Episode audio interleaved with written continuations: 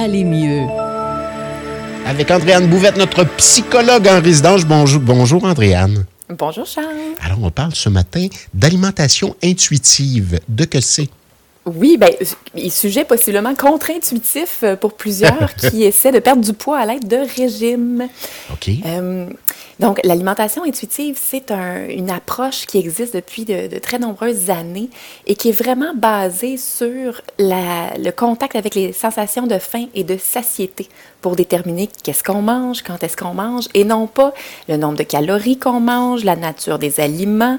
Donc, c'est vraiment une approche positive pour s'éloigner de tout ce qui est très restrictif puis négatif et associé punition, au régime. Hein, c'est oui. contre-punitif c'est contre-punitif. Et aussi, c'est vraiment euh, une direction complètement opposée au régime parce que les études démontrent que les régimes, ben, ça fonctionne pas. La, grande majorité des gens tendent à reprendre le poids qu'ils vont avoir perdu dans les deux, trois, quatre années qui suivent. Ça fonctionne, mais sur un court laps de temps. Là. Bien, on, voit l'effet yo-yo qu'on appelle, c'est-à-dire qu'on perd du poids rapidement, mais whoop, on va le regagner ou même en regagner plus, on va recommencer à se priver et ainsi de suite. Ce qui n'est pas très bon pour l'organisme non plus. Et donc, qu'est-ce que l'alimentation intuitive? Oui. Comme je disais. On prend des euh, notes, là. Je prends des notes. Ça me parle. Et donc, c'est vraiment basé donc, sur les signaux de faim et de satiété, comme je disais. Donc, à la base, qu'est-ce qu'on fait? Bien, on essaie de se reconnecter à ces signaux-là. Quand on ressent la faim, bien, évidemment, c'est que notre corps a besoin d'être nourri. Donc, c'est le temps de manger. Quand on ignore sa faim, on dit je vais manger plus tard, il y a trop de bonheur, ou ah ben non, ça fait pas si longtemps que j'ai mhm. mangé, bien, on joue avec nos signaux et on risque après ça de manger trop, par exemple. Quand on devient affamé. Ben oui, on s'affame. Ben on mange très très vite parce que là notre corps en peut plus, il a faim.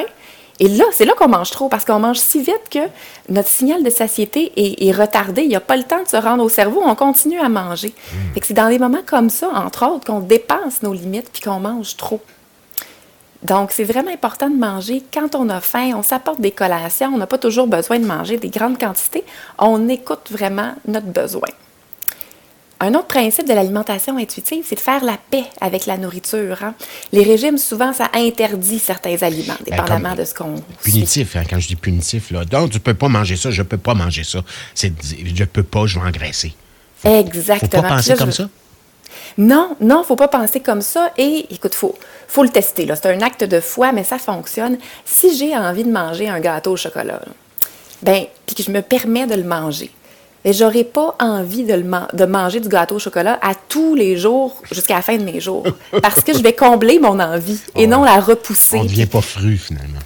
Non, non, non. Puis, tu sais, j'ai des, des, clients qui me disent Non, non, Andréane, tu comprends pas. S'il y a des chips qui rentrent dans la maison, je passe à travers le sac, je peux pas.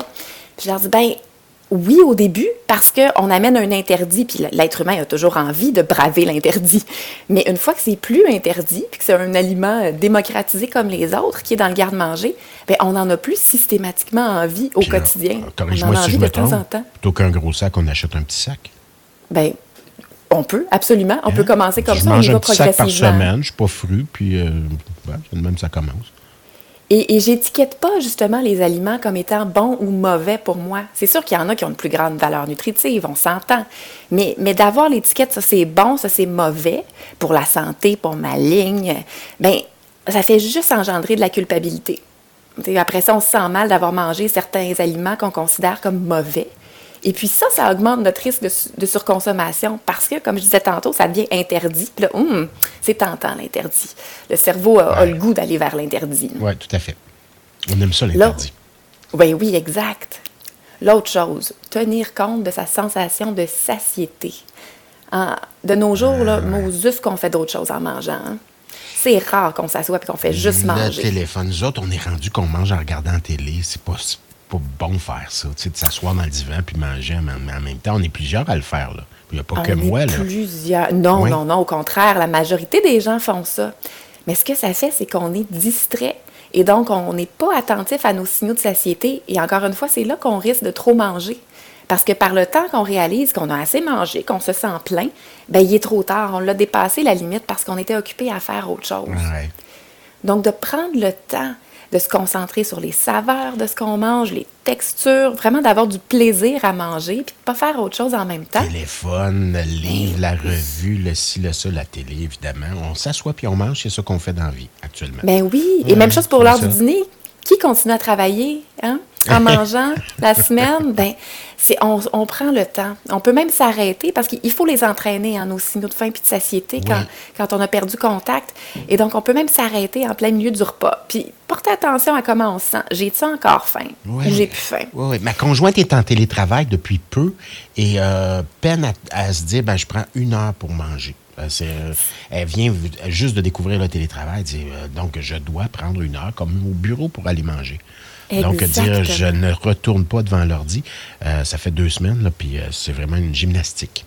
Oui, absolument. C'est vraiment une toute autre adaptation.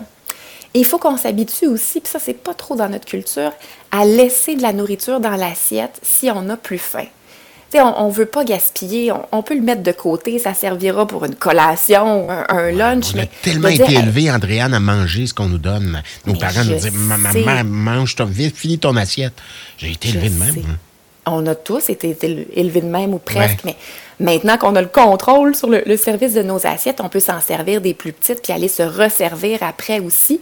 Des fois, c'est plus facile que de dire je vais en laisser, mais vraiment pour dire hey, manger à sa faim.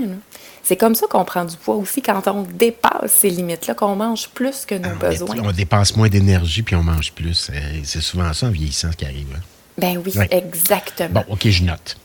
Et on, continue un autre principe. Je me hein. trouve-tu une plus petite assiette dans la maison pour mettre ma bouffe? Ça se peut-tu? Ben, ou en mets moins dedans, puis, mais tu y retournes si tu encore faim, Parce que ça peut être punitif, une petite assiette, alors que si j'en prends, puis j'en laisse, puis je me fais un petit lunch euh, avec ça, euh, éventuellement, c'est moins punitif. OK, c'est noté. Puis ça peut être culpabilisant. Ah, j'ai mangé une assiette très, très pleine, mais écoute... Parfait, c'est noté, docteur Bouvette.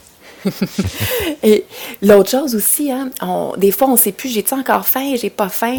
Euh, on peut attendre, tu sais, après le, après le repas, j'ai fini mon assiette, je hmm, je suis pas sûre si j'ai besoin de plus de nourriture ou pas. On attend un peu. 20, 30 minutes. Si j'ai encore faim, c'est que j'avais vraiment faim. Oui, ça, ça marche. Là, je peux retourner manger. Vérifier. Ça marche. Tu, dis, ah, je coupe les desserts, là. Mais je, je mangerai un dessert parce que je mange des desserts depuis tellement longtemps après avoir mangé. Mais si tu dis, je, je vais le manger plus tard, ben, tu l'oublies souvent. Oui, et, parce qu'on associe la nourriture à se gâter aussi. Mais fait que des fois, on est porté à manger quand on n'a pas faim, mais qu'on veut se faire plaisir. Fait qu'il faut vraiment séparer ces émotions de la nourriture. On veut avoir du plaisir à manger, préparer des choses qu'on aime, qui nous donnent envie, qui répondent à nos envies aussi mais pas pour gérer ses émotions. Si je veux me faire plaisir, je vais aller euh, euh, écouter ma série préférée, euh, prendre un bain de mousse, faire autre chose pour me faire plaisir, oh, mais pas l'associer à la nourriture. C'est le principe de ceux qui arrêtent de fumer aussi, qui associent la cigarette à quelque chose de le fun, de, de, de faire attention à ça. Exactement. OK. le plaisir de manger aussi, hein, j'en parlais, on mange ce dont on a envie, selon nos envies du moment, puis on, on sort de la tête qu'on on ne doit pas manger certains trucs. Si j'ai envie de manger des chips, j'ai beau essayer de me convaincre que je vais être comblée avec des céleris, c'est pas vrai. je vais juste être frustrée et avoir encore plus envie de manger des chips. Puis la journée où je vais en manger, ben là, je vais trop en manger. Tu sais, c'est comme les, enfants qui n'ont jamais mangé de bonbons, qui n'ont pas le droit. Ils arrivent chez des amis puis ils se bourrent. Fait qu'on, se permet de faire ces choses-là. On est, on va rester dans le, on va trouver l'équilibre puis on va rester dans l'équilibre. C'est noté on respecte son corps aussi. Hein? Ça, malheureusement ou heureusement, on ne peut pas choisir sa taille ou son poids. C'est comme la couleur de ses yeux quand même. Ben, ça ne fait pas ton affaire. Euh, il y, a une composante génétique à tout ça sur laquelle on n'a pas le contrôle. c'est un long travail, mais d'apprendre à accepter puis à respecter son corps tel qu'il est. Hein? Puis d'arrêter de se stresser avec des objectifs de poids mais y aller plutôt avec des objectifs justement de respecter sa faim, de se faire plaisir, de bouger pour le plaisir aussi. On a beaucoup plus de chances de continuer à, aller au gym ou à, faire de l'exercice si on le fait pour le plaisir que, si on le fait pour brûler des calories. Pas mettre la barre trop haut non plus. Hein?